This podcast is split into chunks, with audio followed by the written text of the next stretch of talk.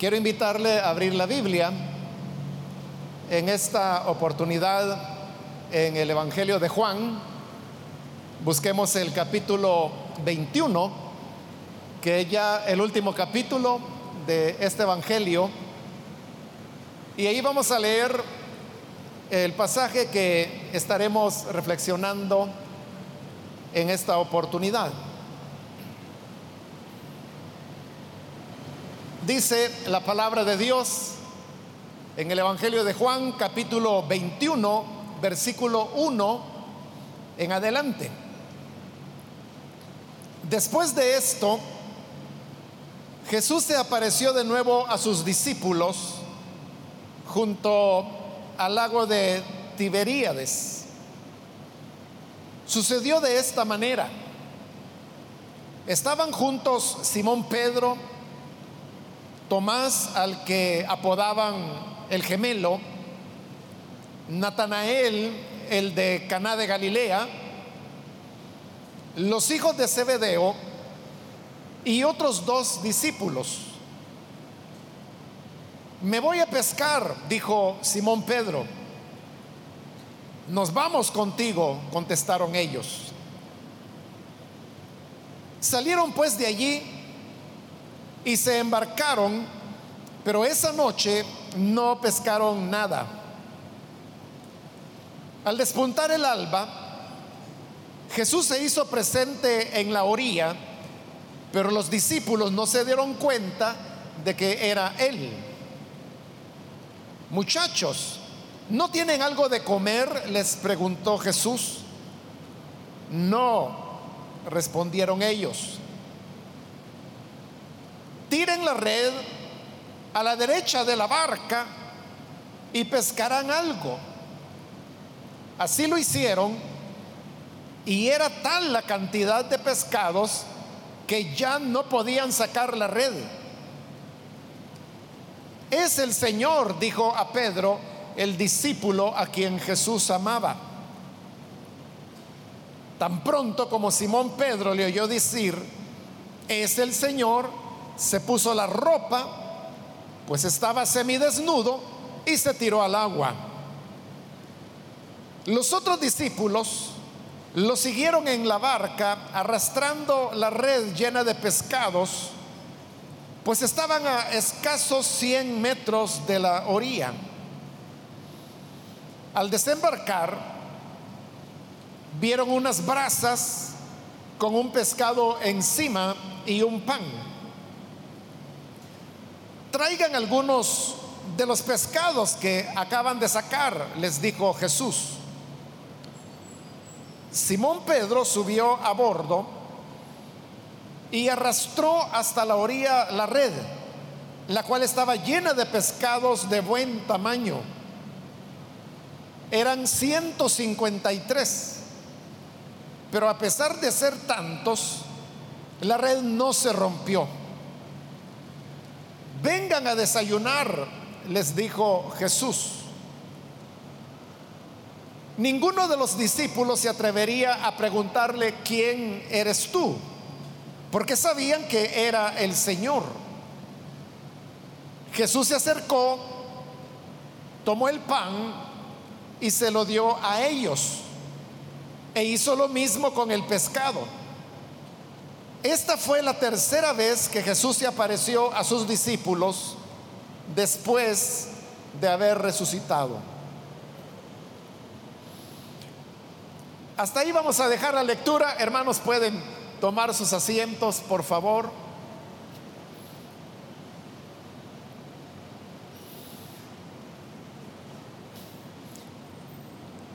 Hermanos, hemos leído en esta oportunidad eh, prácticamente la mitad de lo que es este capítulo 21 de Juan, el cual es un capítulo que ha llamado la atención desde hace mucho tiempo, principalmente por las razones que expliqué en las últimas oportunidades. Y es que en los versículos finales del capítulo 20 se hace el cierre del Evangelio hablando de qué es lo que se escribió en este Evangelio, con qué propósito se escribió, y luego pronunciando también una bienaventuranza para todos aquellos que sin ver habían creído. Entonces, habiendo cerrado el Evangelio de una manera tan formal como esa, que como le dije en la última oportunidad, Juan es el único Evangelio que tiene un cierre formal a su Evangelio. Entonces resulta extraño que teniendo un cierre tan claro, se añada un capítulo más como es el 21 que ahora hemos comenzado a leer. Esto ha llevado a algunas personas a pensar de que el capítulo 21 fue un capítulo que, que se añadió posteriormente y que por lo tanto vendría a ser como una adición que se hizo del Evangelio de Juan.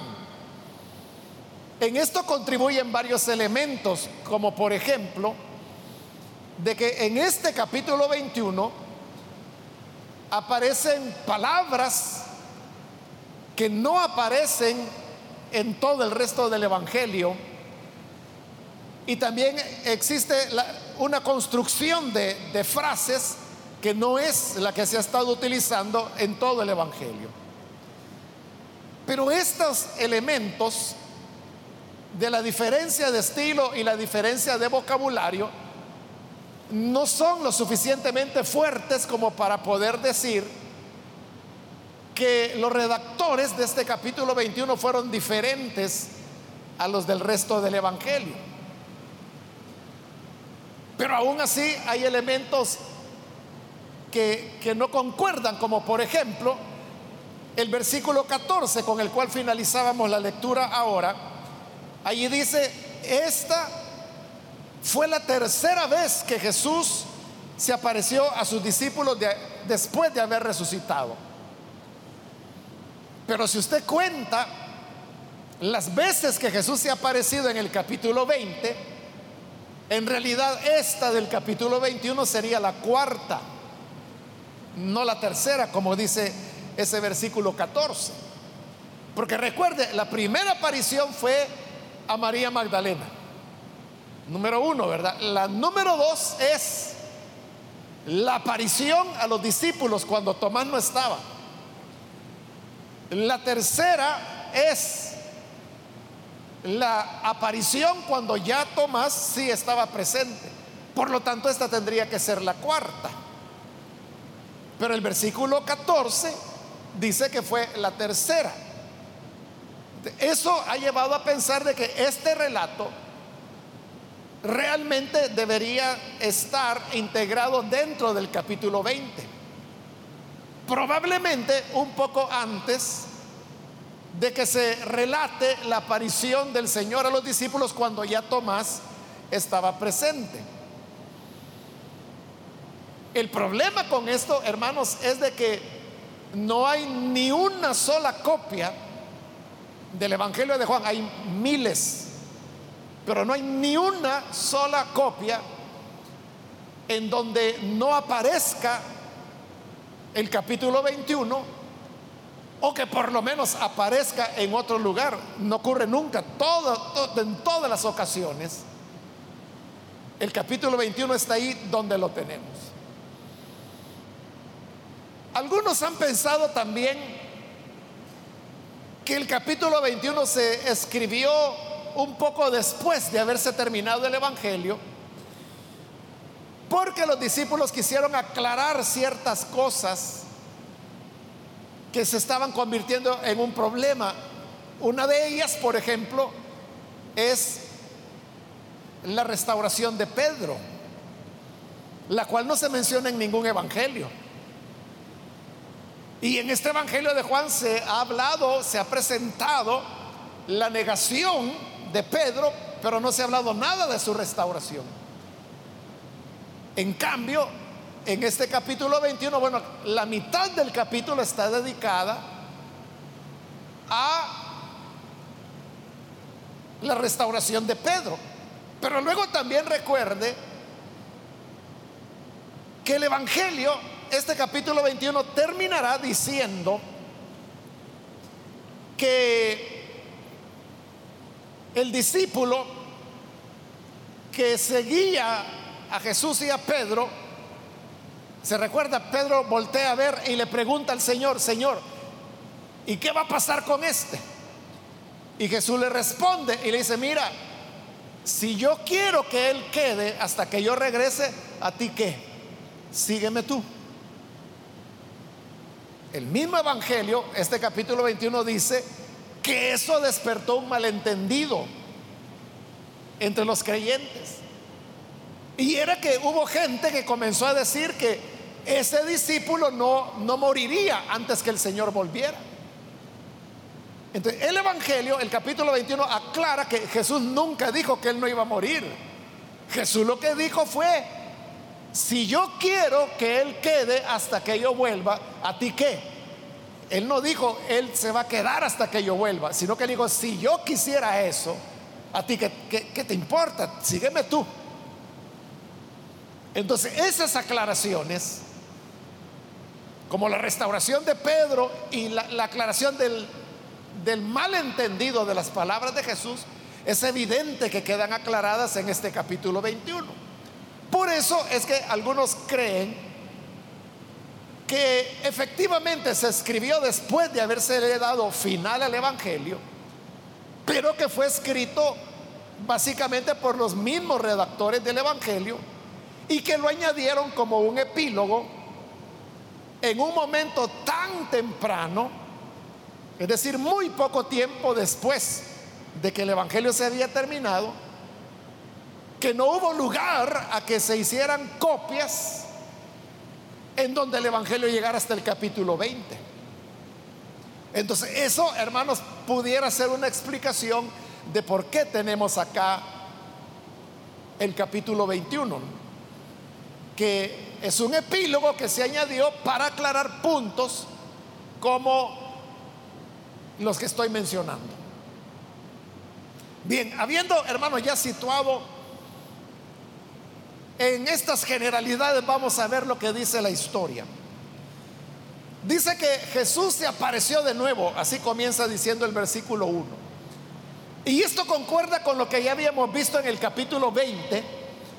Y es que decíamos que, que la fe de los discípulos y en general de todos los cristianos, y eso nos incluye a nosotros, tenemos necesidad que se nos esté alimentando la fe permanentemente.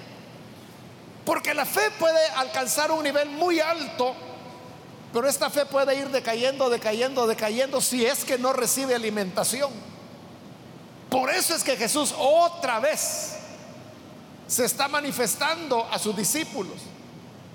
Y esa es la importancia, hermanos, de que nosotros también podamos tener manifestaciones del Señor periódicamente. Obviamente en el caso de ellos fue una manifestación del Cristo resucitado, corporalmente porque todavía no había ascendido. Pero hoy que Él ya ascendió, las manifestaciones del Señor ya no son corporales porque su cuerpo está a la diestra del Padre intercediendo por nosotros pero sí son manifestaciones que se dan a través del Espíritu Santo. De ahí que el congregarnos es algo importante. Porque el congregarnos es que recibimos las manifestaciones del Espíritu Santo. Uno puede decir, no, pero yo en mi casa oro, en mi casa leo la Biblia, o alguien puede decir, no, si yo aquí en mi casa, yo aquí oigo la predicación a través de radio, televisión o a través de internet. Eso es cierto, pero la experiencia de estar en la congregación es una experiencia que no se iguala con que usted ore solo o lea la palabra solo. O sea, no es lo mismo que usted lea la Biblia solo a que escuche una predicación en la Biblia.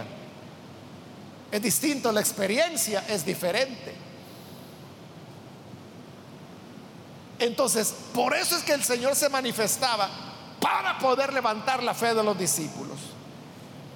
Dice que esta aparición ocurrió junto al lago de Tiberíades. Este era el nombre que los gentiles le daban al lago de Galilea, porque cerca del lago de Galilea había una ciudad nueva que había sido construida por Herodes eh, como una forma de homenaje al emperador Tiberio. Por eso es que le decían Tiberíades, porque estaba dedicada a Tiberio, que así se llamaba el emperador. Esta ciudad, hermanos, había sido construida ahí por el año 25 de nuestra era. Es decir, que estamos hablando, hermanos, de ocho años antes de que el Señor Jesús iniciara su ministerio. Y aquí, como ya es el momento de la resurrección, significa que Tiberías tenía apenas 11 años de haber sido construida. Por eso le dije, era una ciudad nueva. Pero por eso entre los gentiles el lago se conocía como Tiberíades, que por cierto es la única vez en la Biblia que recibe este nombre, aquí en Juan 21, 1. Pero note que estamos hablando del lago de Galilea. Entonces aquí significa que ha habido un cambio de ubicación porque todos los hechos que se han relatado en el capítulo 20 ocurrieron en Jerusalén. Pero ahora ya están de regreso en Galilea. Junto al lago de Galilea o de Tiberíades, como le llamaban los gentiles. Y dice el versículo 2 que habían siete discípulos en esta ocasión. Simón Pedro, Tomás, al que de apodo le decían el gemelo, como lo explicamos en el capítulo anterior, Natanael, el de Caná de Galilea, Natanael solamente es mencionado por el Evangelio de Juan, no aparece en los otros evangelios. Y esta es la primera y única vez que se dice que él era de Caná, cosa que no se había dicho ya en el capítulo 1, que es el otro lugar donde aparece Natanael. Los hijos de Zebedeo, cuyos nombres no se mencionan, pero son Juan y Santiago. Y otros dos discípulos cuyos nombres no se dicen. En total son siete los que están ahí. Entonces dice el versículo 3 que Pedro dijo, me voy a pescar. Y los demás discípulos, ah, pues vamos contigo. Esto, hermano, de que Pedro y los discípulos decidieran ir a pescar, no significaba que fuera una expresión de, de incredulidad. No era una manifestación de haber abandonado el camino. Porque el Señor los había enviado como lo vimos en el capítulo 20, como el Padre me envió, yo los envío a ustedes. Pero ellos están ocupados en este momento en ir a pescar. Entonces muchos lo han interpretado como falta de fe, como desobediencia, como desviarse de la misión de la cual el Señor les había dado. Incluso hay algunos más crueles que lo interpretan como apostasía. Pero no, la cosa era mucho más sencilla. Iban a pescar porque querían comer. Todo el tiempo que ellos habían estado con el Señor Jesús, un poco más de tres años, era el Señor quien les daba de comer. Porque como lo explica el Evangelio de Lucas, había un grupo de mujeres que le daban ofrendas a Jesús. Bueno, se las daban a él, pero no era él quien las recibía. Las recibía Judas, que era el tesorero. Y Judas era el que se encargaba de mandar a comprar la comida para que los discípulos comieran. durante más de tres años ellos habían dependido exclusivamente del Señor. Pero ahora el Señor fue muerto, sepultado, ha aparecido ya resucitado, según este relato, dos veces y esta sería la tercera, aunque según el capítulo 20 sería la cuarta. Pero el sistema, diríamos, de sostenimiento que el Señor había creado para el sustento de sus discípulos estaba roto. No solo por el suicidio del tesorero que era Judas, sino que porque el mismo Señor estaba muerto, habiéndose quebrado, digamos, el mecanismo de, de sustento de los discípulos, ellos tenían que arreglárselas por ellos mismos. Y ellos tenían una profesión que era ser pescadores. Entonces dijeron, vamos a pescar. Posteriormente, cuando la iglesia nace, eso se convierte en un problema, hermanos.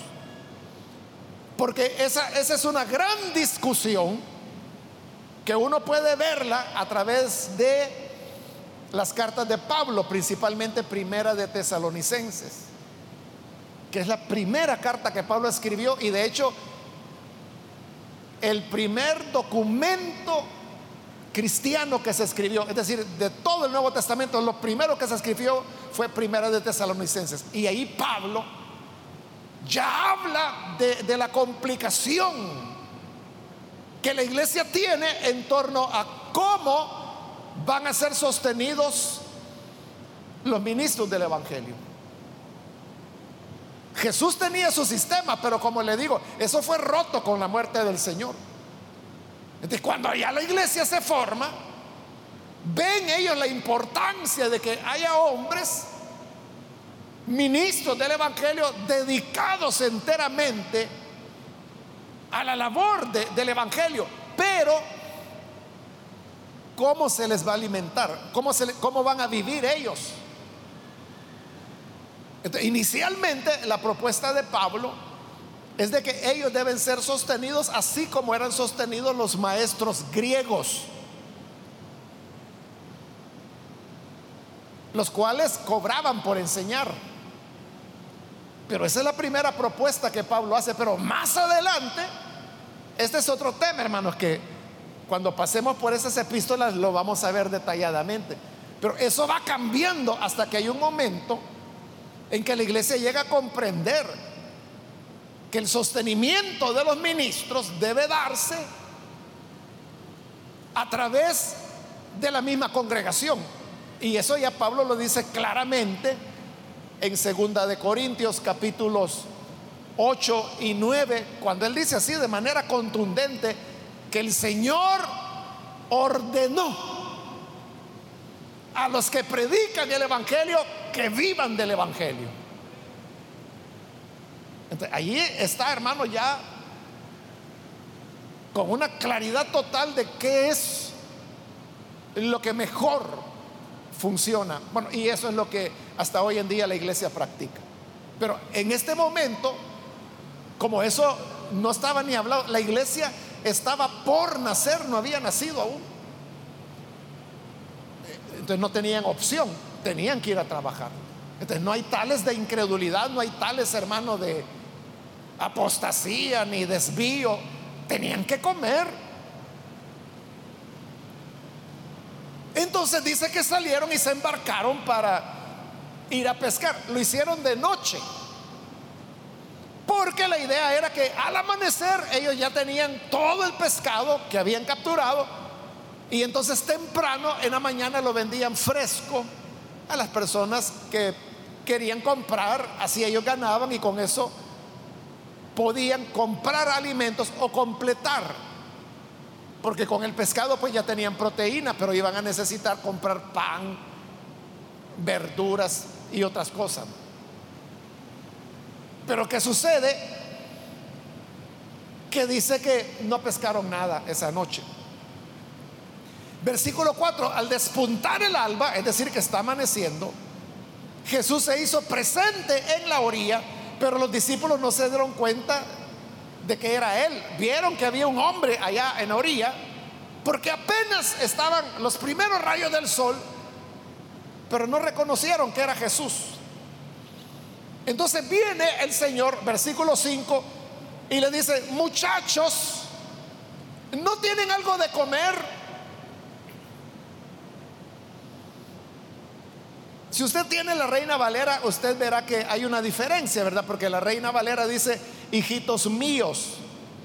En cambio, la NBI, que es la que yo estoy utilizando, dice, muchachos. ¿Por qué esta diferencia? Porque la palabra que Jesús utilizó allí e, es la palabra pais. Pais era la palabra que se utilizaba, digamos, para un preadolescente, 13, 14 años. Entonces, para hijitos, la palabra es otra, es la palabra tecnón. Pero Jesús no está usando esa palabra, está usando la palabra pais, que lo que significa, o sea, la traducción más cercana al español es esa, muchachos. Pero muchachos, hermano, porque nosotros, si vemos a un hombre de 30 años, decimos el muchacho, o de 25, el muchacho. No, aquí era de más corta edad. Eran, como le digo, preadolescentes. Entonces, claro, los discípulos tenían más más edad que esa, ¿verdad? E, eran más que adolescentes. Pero si el Señor les está diciendo muchachos, es por cariño. Igual que como nosotros, ¿verdad, hermanos? Aún en la actualidad usamos la palabra muchachos de manera cariñosa. De cuando a alguien le decimos, hey muchacho, ven para acá, está hablando de cierto aprecio, Entonces le dice, muchachos, ¿no tienen algo de comer? No, respondieron ellos. Respondieron con una sola palabra y una palabra de dos letras. No. Probablemente ellos pensaron que Jesús era un comprador que había mañaneado y que quería comprar pescado y por eso les preguntaba que si tenían algo de comer. Él dice, no, porque era cierto. Ahora, Aquí lo que va a ocurrir, hermanos, es una nueva pesca milagrosa, porque hoy es cuando el Señor les va a decir cómo pueden pescar. Y digo, una nueva pesca milagrosa, porque la primera usted la puede encontrar en el Evangelio de Lucas, en el capítulo 5. Obviamente antes que el Señor fuera muerto, ¿verdad? en realidad iniciando su ministerio. Pero mire, alguna vez que tenga tiempo, hermano, tome el relato de la pesca milagrosa de Lucas 5 y tome el relato de esta pesca milagrosa de Juan 21 y compárelas. Y se va a sorprender de las similitudes que hay. Hay tantas similitudes que incluso algunos han llegado a pensar que este relato de Juan 21 es como la versión de Juan de la misma pesca milagrosa. El problema es de que hay una gran diferencia. Y es que en Lucas 5 Jesús está vivo. Y aquí en Juan 21 Jesús ya murió y ya resucitó. Por eso yo le digo una segunda pesca milagrosa. Cuando se hizo la primera pesca milagrosa, precisamente porque fue un milagro, Pedro quedó impactado y le dijo, Señor, apártate de mí porque soy pecador, porque él entendió que en Jesús había algo especial por la pesca que se acababa de dar. Y ahí en Lucas 5 el Señor le dice a Pedro, no tengas temor, porque a partir de hoy serás pescador de hombres. Con eso, el Señor estaba diciendo con toda claridad que la pesca milagrosa que acababa de ocurrir era un símbolo de la cosecha evangelizadora que Pedro y los demás discípulos tendrían cuando les correspondiera predicar el Evangelio. Por lo tanto, esta segunda pesca milagrosa va en el mismo sentido. El hecho de que los discípulos toda la noche hubieran tratado de pescar y cuando el Señor les dice, ¿tienen algo? No. lo que nos enseña es que los esfuerzos que se hacen humanamente, humanamente para ganar a las personas para Cristo, para pescar hombres, son sin fruto si el Señor no está de por medio. Pero entonces es cuando, versículo 6, tiren la red a la derecha de la barca y pescarán algo. Así lo hicieron. Y era tal la cantidad de pescados que ya no podían sacar la red. Entonces, hoy están actuando bajo la dirección del Señor.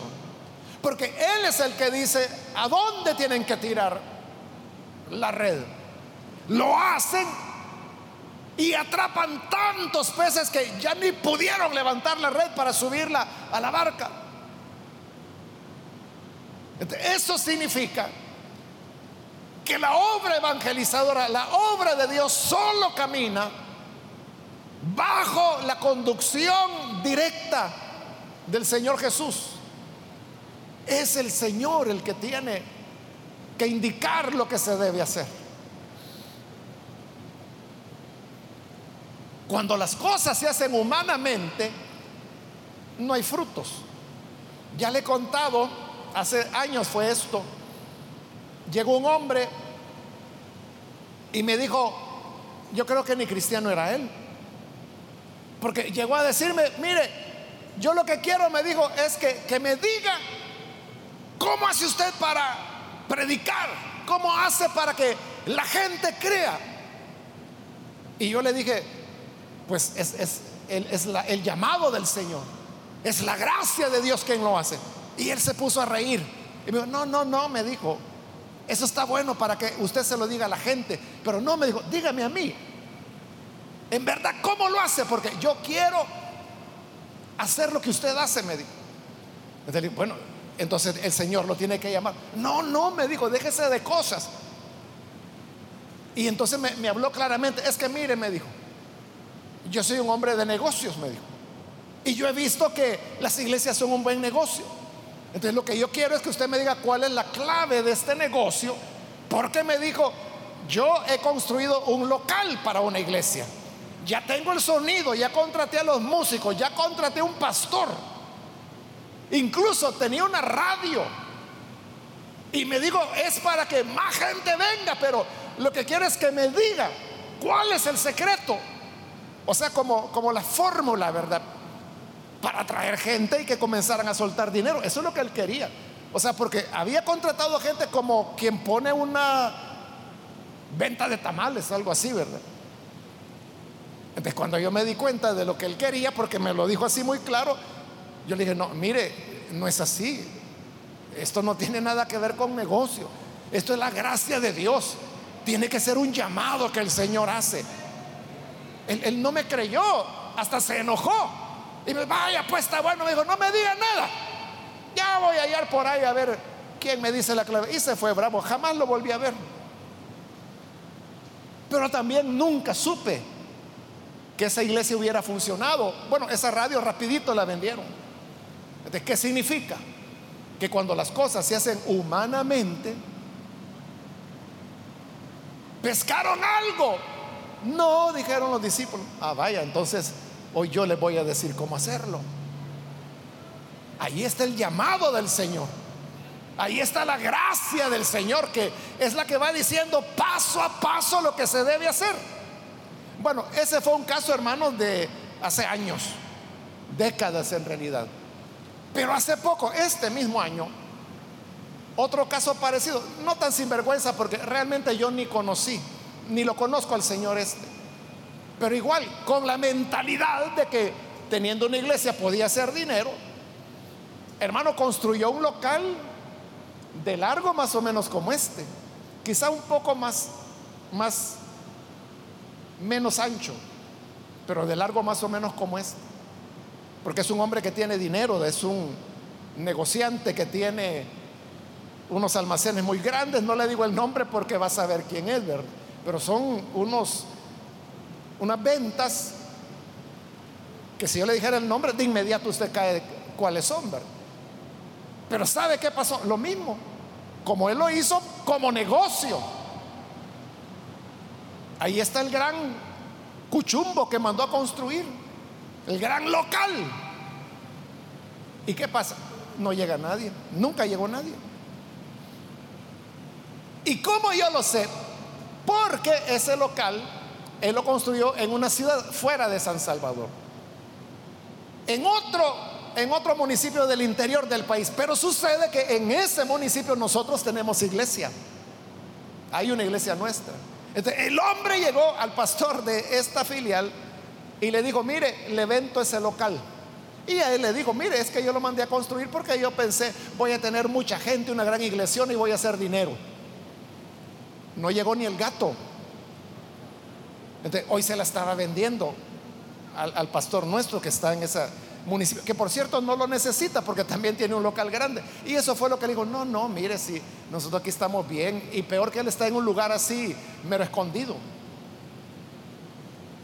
Entonces, todo lo que se hace, hermano, porque yo tengo interés por vanagloria mía, porque yo puedo, porque yo conozco y lo puedo demostrar, o porque quiero hacer dinero como estos dos hombres que le acabo de mencionar. A la hora cuando se les pregunta, ¿tienen algo? La respuesta es no. Pero cuando tenemos comunión con el Señor, cuando Él se nos manifiesta y cuando nuestro oído está afinado como para escuchar, que nos dice, tira la red a la derecha, a la voz de Dios, ahí es donde se actúa y cuando se actúa, viene la gran cantidad de peces. esa es la clave. Depender totalmente del Señor. Ocurre la pesca milagrosa y entonces dice el versículo 7 que el discípulo a quien Jesús amaba, que es un tema que ya hemos discutido, ¿verdad? Que no se sabe exactamente quién era el discípulo a quien Jesús amaba. Viene y le dice a Pedro, es el Señor. Cuando se da cuenta que hay una nueva pesca milagrosa, dice, es el Señor, Él lo identifica. Y dice, tan pronto como Simón Pedro le oyó decir, es el Señor, se puso la ropa, pues estaba semidesnudo y se tiró al agua. Es decir, Juan, perdón, Pedro era tan impulsivo. Hermano, si la, la barca ya iba para afuera, pero él no tenía tiempo. Más adelante dirá que estaban apenas 100 metros de la orilla. Pero Pedro, hermano, se puso la ropa y se tiró. Él sabía que se iba a mojar todo, pero él quería llegar primero a donde estaba el Señor. Entonces mire la diferencia. Mientras el discípulo amado no se mueve, él permanece en la barca, él no se tira, pero es el que tiene la percepción y reconoce, es el Señor. Pedro no lo había reconocido, pero sí tiene un carácter en donde, ah, es el Señor, ahí voy, y se tiró. Así es dentro del pueblo de Dios. Cada uno, hermano, tenemos nuestra manera de ser. Hay personas que son muy tranquilas, muy calmadas, pero tienen una percepción espiritual, como la del discípulo amado. Otros no, otros son hermanos puro resorte, pura energía, que hacen aquí, que hacen allá, que se mueven, que jalan una silla, que van para allá a traer un invitado. Son así muy muy activos, muy dinámicos. Pero tanto de los unos como de los otros se necesita dentro del pueblo de Dios para poder lograr pesca de hombres. Los otros discípulos, ellos se mantuvieron en la barca. Como pesaba tanto la red, no la pudieron subir a la barca, pero la traían arrastrada. Cuando llegaron a la orilla, vieron que este hombre de la playa había encendido brasas y que sobre las brasas había puesto un pescado, es decir, que lo estaba asando. Había un pescado y había un pan. Imagínense eso, los discípulos hermanos han estado trabajando toda la noche sin pescar nada. Está amaneciendo. Y cuando salen a la playa, como era pescado asado, hermanos, se sentía el olor, el pan calientito que estaba sobre las brasas. Y entonces el Señor les dice, traigan algunos de los pescados que acaban de, de pescar. Porque recuerde que eran siete y con el Señor ocho y él solo un pescado tenía. Y mínimo cada uno se iba a comer un pescado. Entonces dice que Pedro va, ahí tiene otra vez, mire, el eléctrico, ¿verdad? Él solito se mete, jala la red, trae los pescados, bueno, hasta los contó. Y dice que eran 153 pescados los que habían logrado cazar. Y entonces el Señor les dijo, vengan a desayunar. La palabra griega, hermanos, que ahí se ha traducido desayunar, es una palabra que también puede significar almorzar. Por eso no se vaya a extrañar usted de que alguna vez encuentre alguna traducción de la Biblia donde diga vengan a almorzar. Porque la palabra se puede traducir de las dos maneras. Lo único que acabamos de leer que dice que era el alba, es decir, estaba amaneciendo, por lo tanto no era almuerzo, ¿verdad? Sino que era desayuno. Se sientan al lado del Señor y dice que ninguno de los discípulos, ninguno de los siete, se atrevía a preguntarle, ¿quién eres tú? Fíjese, si querían preguntarle, ¿quién eres tú? Es porque querían saber quién era este hombre. Pero dice, sabían que era el Señor. ¿cómo es eso? Sabían que era el Señor, pero quieren preguntarle quién es. Entonces, ¿sabían o no sabían? Es que lo que ocurre es que quien está ahí es Jesús, pero resucitado.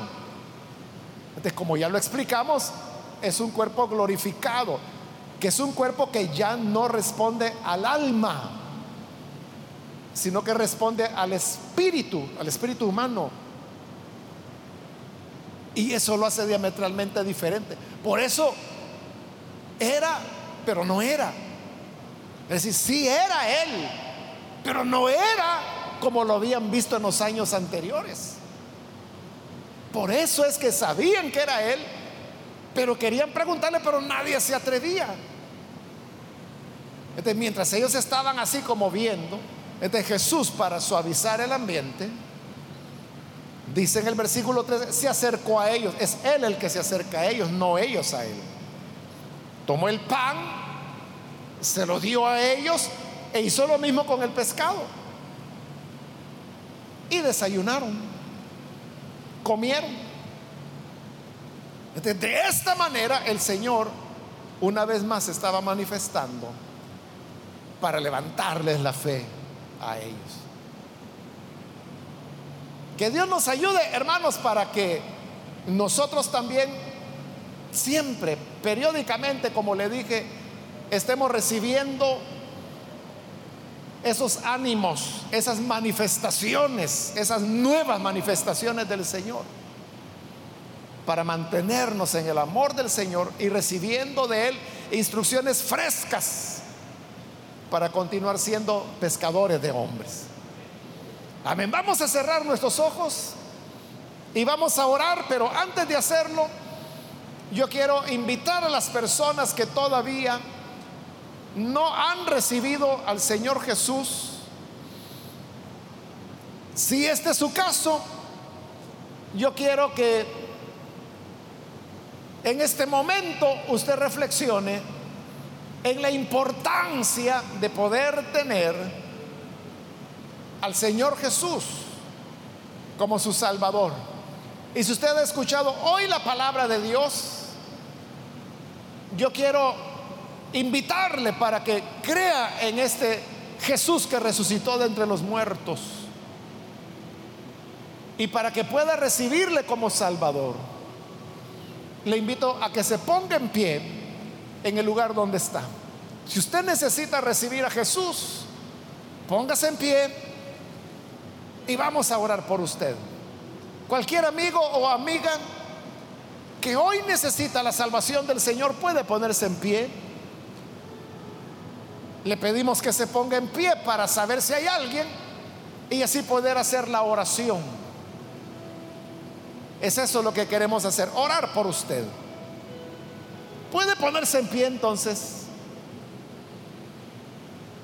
para que oremos por usted. ¿Hay alguna persona o si hay algún hermano o hermana que se ha alejado del Señor? Hoy puede reconciliarse. Hágalo en este momento poniéndose en pie para que podamos orar por usted. Solo le pido que lo haga pronto porque debo orar ya. Pero si hay alguien que necesita venir al Señor por primera vez o reconciliarse, póngase en pie y aproveche esta última invitación que acabo de hacer. ¿Hay alguien que lo hace? Muy bien, de este lado hay una joven que Dios la bendiga. Si hay alguien más, si quiere aprovechar esta última invitación.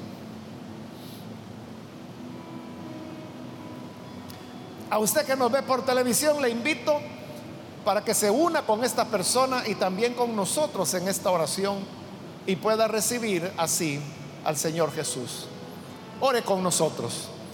Señor, te damos las gracias porque tu palabra es para nosotros un manjar. Y a través de ella hoy nos damos cuenta de que tú siempre estás manifestándote a nuestras vidas, mostrándonos el camino que debemos seguir. Mira a las personas que hoy te reciben en este lugar y a través de los medios de comunicación, para que les puedas perdonar, transformar. Y ayúdanos para que todos juntos, todo tu pueblo, toda tu iglesia, podamos, Señor, agradarte, vivir para ti.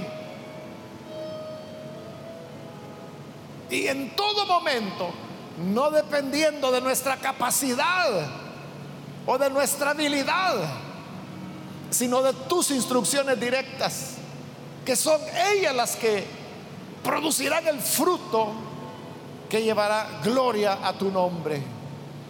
Ayúdanos, Padre, para que seamos así fieles instrumentos tuyos. En el nombre de Jesús nuestro Señor. Amén y amén.